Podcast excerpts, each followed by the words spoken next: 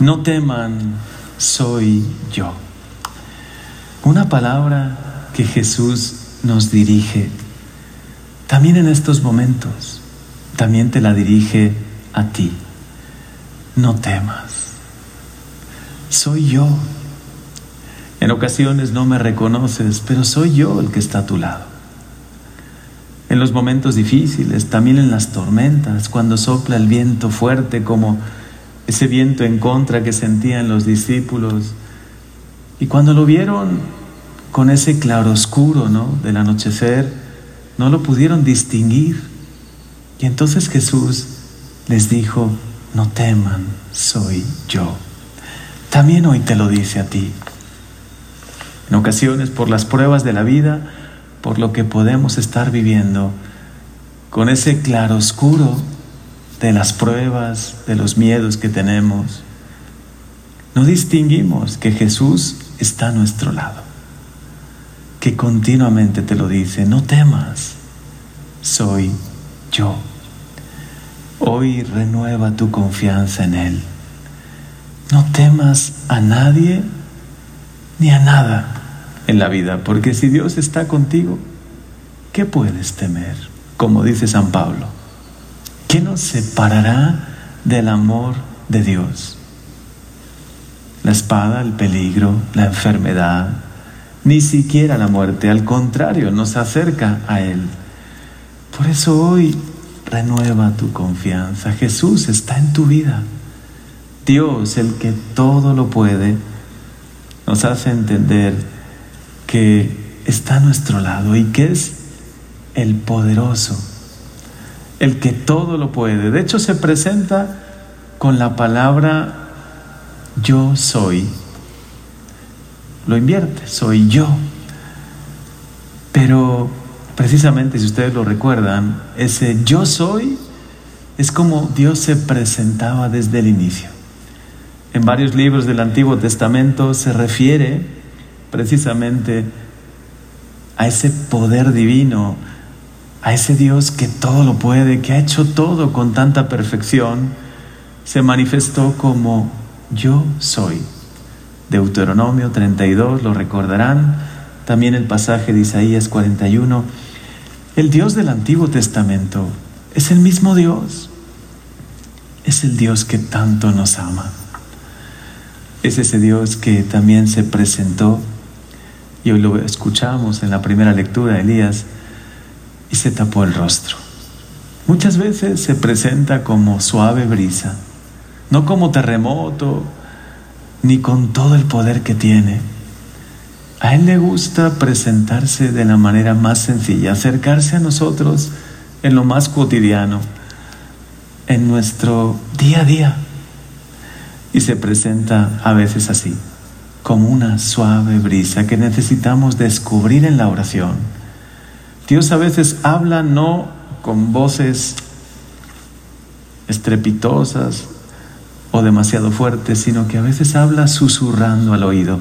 Y necesitamos tener el corazón preparado para escucharlo. Señor, quiero escucharte. Quiero descubrir tu mano que está a mi lado. Quiero aprender de ti, no solo en los grandes acontecimientos, que a veces los esperamos con anhelo, con ilusión, un gran encuentro, un retiro, un enjes como el que acaban de vivir los jóvenes hace unos días, una gran manifestación, una jornada mundial de la juventud, donde, bueno, Dios se puede presentar con toda su gloria, con todo su poder.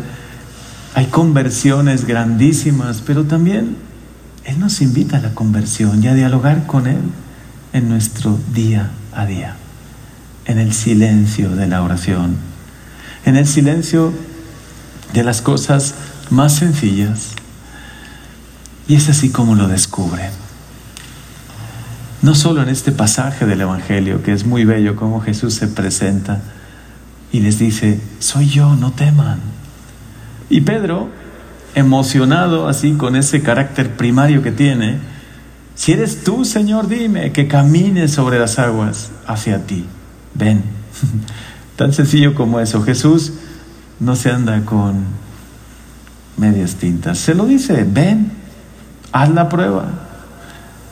Y Pedro comienza a caminar sobre el agua, porque está mirando a Jesús, no está mirando sus fuerzas y sus fragilidades. En cuanto empieza a mirar hacia abajo y siente el viento en contra y ve que es pobre y es frágil, entonces empieza a hundir.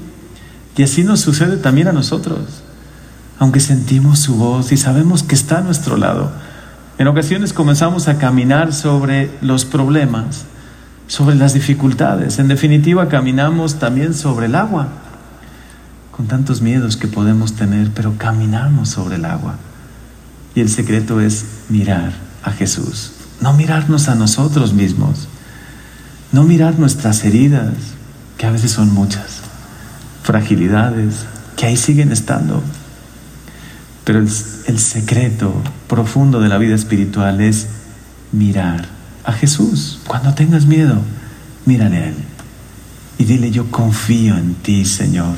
Tú mismo me lo has dicho, no temas, soy yo. Que por mi fe aprenda a descubrirte a mi lado. Y no tanto mire mis problemas, mis fragilidades, mis miedos, la situación que vivimos, sino que te mire a ti. Y entonces podré de verdad caminar, caminar sobre las aguas, caminar sobre los problemas. Es el testimonio de los grandes santos, ¿no? En medio de tantas dificultades, de pruebas, de situaciones realmente difíciles que han vivido, han sabido caminar sobre las aguas. No por su fuerza, no pensando que ellos eran Dios, que también es la otra tentación, ¿no? Pedro podía haber dicho, estoy caminando sobre las aguas, soy Dios, soy como Dios. No, su fuerza le venía de Jesús.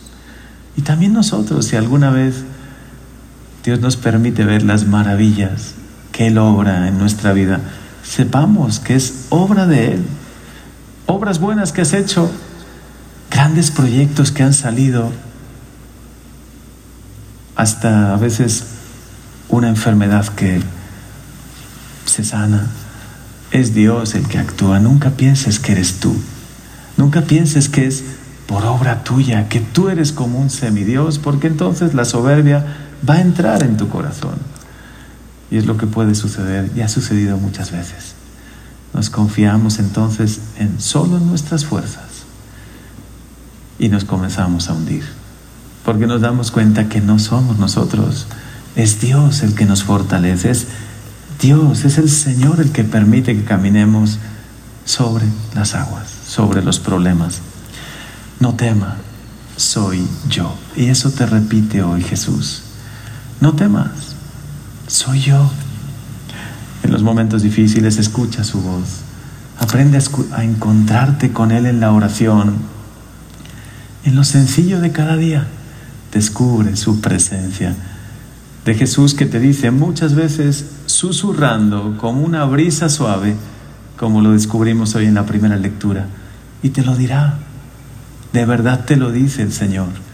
No temas, soy yo el que está a tu lado.